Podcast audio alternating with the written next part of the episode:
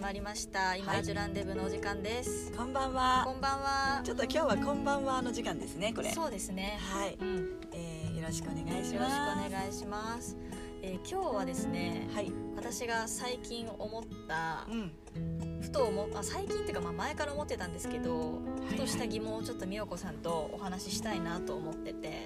はい。で私結構昔からうん。あの NHK の教育番組とかあの 子供の時の番組とか見てた番組とかって今も結構好きだったりしてはい。あの時々あの話どんなんだっけなとか思ってうん。あのそのウィキで ウィキペディアで調べたりとかはい。あのホームページ見たりとかして見返したりしてるんですけど、うん。そこで気づいたことがあってほあの子供の番組ってめっちゃ奥が深いんですよ。あ気がつきました？そう気がつきました。そうですよ実は実は、ね、とかあの小学生の時とか幼稚園の時に歌ってた、うん歌？うん。今聞き返したらめっちゃめちゃ深いこと言ってるとか、うん。あの絵本読んでた絵本もめちゃめちゃ深いこと言ってるとか それにすごいびっくりしてはい。で正直、まあ、大人になった今だからこそその深さは分かるから面白いんだけど、うん。なんでその子供の時からはい。そんなに深いことをその子供ってそこまで理解できないじゃないですか、えええそれなのになんで子供にあえてその深いものを提供を大人たちはしてるのかなっていうのが気になったんですよ、すごい疑問ですねそれ。うんすごいすごい。これ美和子さんどう思われますか？宮子さんもその質問は「うんそうやな」って今ねまさかそんな質問が来るとはという今もちょっと実は あの運転しております。が あの考えておりましたよ。うん。あのただ確かにねあのあのそういうねなんか子供の教育番組とか子供の頃好きだったアンパンマンとかねああいう漫画とかさうん。アニメとかあるじゃないですか。であれってその私たち大人もね大人になってからその好きで見る方もいらっしゃるかもわからないんですけれどもやっぱりこう例えば自分が子供持ったりとかねあの子供がちっちゃい子供がいることによって一緒にテレビ見たりビデオ見たりっていう機会が必然的に起きるわけですよね。はい。そのそのことで私もあのあこれなんか可愛いなとか面白いなとかっていうのをあの一緒な一一緒の目線で見れるわけなんですがただおっしゃるように子供のあゆこさん子供の頃のあゆこさんの見方とその時あの親で母親業の私美和子さんとではさ全然目線が違うじゃないですか当然ね。でまあこれはね絵本をとか子供の向きのものを作られた方々の意図っていうのはちょっとあのみんないろいろだと思いますけれどもはい。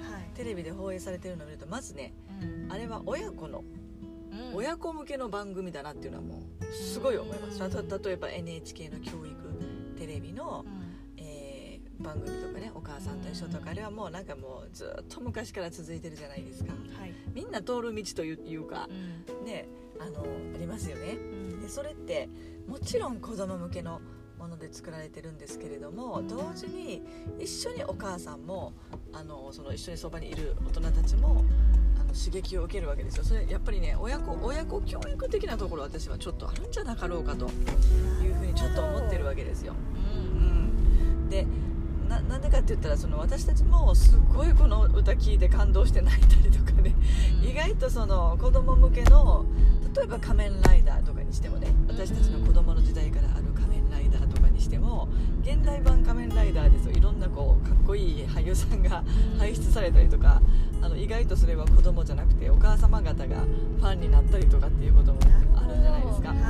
そのもちろんあの作者の意図はいろいろだと思いますけれども、あの子供とか大人とかね関係なく何か響くものがあるんだと思うんですよね。で子供さん向けのものは確かに分かりやすいけれども表現とかキャラクターが可愛かったり、けど大人になった今のあゆこさんで今それが浸透するようにあの必ず普遍的な何かっていうものなんかその純粋な何かっていうものが後になって分かるような仕組みになってたりねするんじゃないのかなっていうふうになんか私は思うわけです。単純に、うん、なのでなんで子供の時にそんな深いことをとかっていうって思うかもしれないんですけどそもそもこうこう深いこう本当の人生のね そういう深い、えー心理的なものとかね教えみたいなものっていうのはやっぱりどこかにあの散りばめられてるんだなっていうそれもちょっと教育の一環かもしれませんねどもしかしたら。そういう子供の漫画の中にだって今ほら「あのワンピースとかそういう有名なあの私は詳しくないんだけどね。そういう中ですごい新しい生き方がすごい問われてたりするじゃないですか。時代とともにね。でそういう子供ってすごく入りやすいあの純粋なピュアな心の持ってるその子供たちにそういうものを与える影響を与えるものをやっぱり意図してるんじゃないかなっていうふうに思ったりするわけです。だからその時のね年代の子供ちゃんたちにリアルにそのことが理解できなくても、あの後から分かってくるみたいなそこまでのスパンで私は見てなかったですね。いやまあ子供のことを。いや普通誰もそこのスパンはね見てないと思うんですけどね。でも後になってあの時のことが分かるっていうことは大人でもまあいっぱいあるわけですね。別にその子供についてのことだけじゃなくってね。あの時のあの人の一言その時はもう腹立つだけやったのに。何年か経ったらそうその気持ち分かるわうんみたいなことがやっぱりあるわけですよね、確かにその教育テレビとか、アニメとかその子供の向けのものってねもう泣ける泣けたり感動すること実はいっぱいありますよね。うん、なんかちょっとね、うん。ここで一つ例をご紹介したいんですけど、あの NHK で今もしてんのかな放送。うん私が子供の頃からずっとしてる「あのざわざわ森のがんこちゃん」っていうね。あのピンクの恐竜のかかね可愛いこがんのこちゃんね。そう物語があるんですけど、はい。ちょっとこれ今ウィキペディアで調べたんですよ。はい、で、まあ、ウィキペディアなので完璧な情報ではないかもしれないんだけど、うん。さっきあのがんこちゃんのホームページでも見たら 同じようなことを言ってて、はいはい。でホームページよりもちょっとウィキペディアの方が分かりやすかったので、はい。ちょっとあえてそのウィキペディアの方の文章をちょっと読ませていただいていいですか？すごい。読んでください、ぜひぜひ。このがんこちゃんの解説ですね。はい、はい。ぜひ。はい。ざわざわ森のそうざわざわ森のががんんこちゃん、こちゃんですね。うん。はい、えー環境汚染の影響でうん。一部の地域を除いてうん。地球は砂漠と化し人類はすでに絶滅していた。え？そこではかつて人間による遺伝子操作によって作られた高度な知能を持つ恐竜などの動物たち。これはかっこサソリやカタツムリうん。キノコや木あるいはうん。カッパなどの架空の動物をベースにした生物もいるでそのまあ人間によって作られた高度な遺伝子操作によって作られた高度な知能を持つ恐竜などの動物たちはうん。人類に代わり地球で文明を営んでいた。うん。ざわざわ森のがんこちゃんは都会からまだ自然が残るざわざわ森へ引っ越してきた恐竜一家とはい。その仲間たちの物語である。毎回のストーリーは子供向けの作品であるだけに分かりやすいものであるが深い設定がある。学校の地下にある古時計は時空とつながることができ 人間たちのいる時代へタイムスリップもしたことがある。そうなの？あの話？ですって。深っ。なんか時代背景っていうかだし設定がもうすごいなんかね心苦しいですね。私たち絶滅してますから。っていうかままさかのそのあれ NHK 教育ですよね。そうそう人形劇そうですよね。人形劇ですね。あの頑固ちゃんはすごいあのねあゆこさんはじめうん。みんな見てたしう、ん。私も結構見てましたね。うん。頑固ちゃんね。あのあれがそんな風な背景で頑固ちゃん一家がいるっていうの今びっくりです。いやこれ本当びっくりですよね。え本当にそれ？って感じだね、うん、あのホームページもねちゃんとそういうこと書いてましたね、えーすごいですね。そう。それは壮大なスケールのなん。かううん。んなんかねホームページ今見ると結構もう堂々とその道徳的な番組っていうことを歌ってるのでうん。あのすごい深い内容がホームページで前は前は書かれてるんですけどうん。なんかこれ今見るとすごい衝撃ですよね、衝撃ですね。なんかむしろすごいなんかでどういうのかしら？あのハリウッド映画になりそうな なんかね。背景ですよね。うん。なんえーか面白い。ここまでの設定をねうん。けど別になんか 子供の番組ってえすごい私たちも表面的な簡単なストーリーだけに多分私もそこを見てたからうんわざわざ多分親御さんもそこまでこの背景まで調べる方いないと思うんですけどねで他のなんかね多分社会的な映画とかだったらうんなんか調べたりとかすることもあると思うんですけどうん。子供の番組だからって言って そこまでなんか調べる人少ないと思うんですよ。すごいですね。なのにここまで設定を実はしてたっていうのはすごいですよね。でもこれもね、うん。ここに来てですよ、うん。あゆこさんがもう22歳ですか今。はい。お若いですが。それでもまあ22歳になられてからう知るこの衝撃の事実。んうん。でやっぱりざわざわ森の頑固ちゃんっていうのってさうん。あのやっぱ覚えてますよね。その、うん。ずーっと毎日のようになんか見てて。しかもあれ結構オープニングの音楽曲ががねそうそうそうズリリン。そうそうそうそう。ねあれがすごい印象的ですよね、そうそうそう、う。ん。だからそのずっと繰り返しうん。その別にそのほら緊張して見てるわけじゃないじゃないリラックスして見ている状態親子でうん。見ている状態でうん。あのずっと、まあ、ある意味ね言葉の使い方ちょっとあれですけどある意味そのその世界観が刷り込まれていくというかテレビの影響っていうのはすごく大きいんですよね、ううん。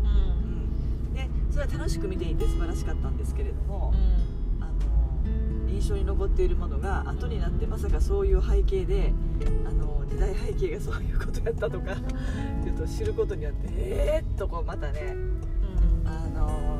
2度楽しめると言いますか、そうあのやっぱりその発信してるものっていうのはねそのその瞬間だけで終わることじゃないなっていうのをね、あの今もねそれ聞いてて思いました。かにそうですよね。なんか。ち ちょっと今駐車券をすい取ってる。ません。ありがとうございます。はい、はい、すいません。でもなんか日々生きてる中でもうん。やっぱり起きてくる物事をうん。今だけじゃなくてうん。長いスパンでそれこそ前回前々回ぐらいにお話ししたうん。ちょっと視点を物事の視点を上げて抽象度上げて長いスパンで見るっていうこともすごい大事なんだなって思いねました。なんかそれを聞いたらねやっぱりその中これも抽象度の話ですけど、うん。あのそういう目線で頑固ちゃんを見るのと、うんうん。今までの頑固ちゃんの際の方ただ見るのとでは全然違いますね。確かに。情報量も違うし、うん。感じ方も全然違いますね。そうですよね。そうだからそのちょっとこうそういう背景作った人の意図とかう、ん。多分頑固ちゃんを作った人の意図っていうのはもっともっとうん。あの深いところにあったのかもしれないとか、うん。あの思うことがすごい抽象度を上げトピックですね今日すごい、うん。かの。え。なんかでもここでまた一つ疑問なのがーうん。あのグリム童話ってあるじゃないですか。はい、あれなんか私もうちょっと怖すぎてみあんま読めてないんですけど。意外とグリム童話は怖いですね。あれなんで子供にそんないやーあの絶望的なもね終わり方だったり なんでそんなにっていう。うあれは何ですかねグリムに聞いてって感じですけど。いや確かにね。ただでもぜひグリムに聞きたい。ぜひグリムにその本当の真意は何なのだとね、うあのグリム童話をねなんかよく本であるのはだいぶ優しく書かれてるそうですよ。あの、えー？日本でもっと残酷だったりとか、んうん。あのするらしいちょっと今バッグで入れております。すいませんありがとうございます。でなのでねうん。あのそれもね面白いかもしれませんねそういうこと。なぜうん。あんなに残酷なのかでもそう思ったら今ちょっと思ったんですけど私は子供には夢をうん。明るいことを伝えなければいけないみたいなうん。観念が自分にあるのかもしれなはいいですね、来ました。だからそうそうじゃないものに対して否定的ではないけど、うん。なんでっていうことを思っちゃうのかもしれない。そう。だってさ私そういうことですよ。子供にこんなものとかさ。そうそうそう。あのでも本当はそのこの話で言うと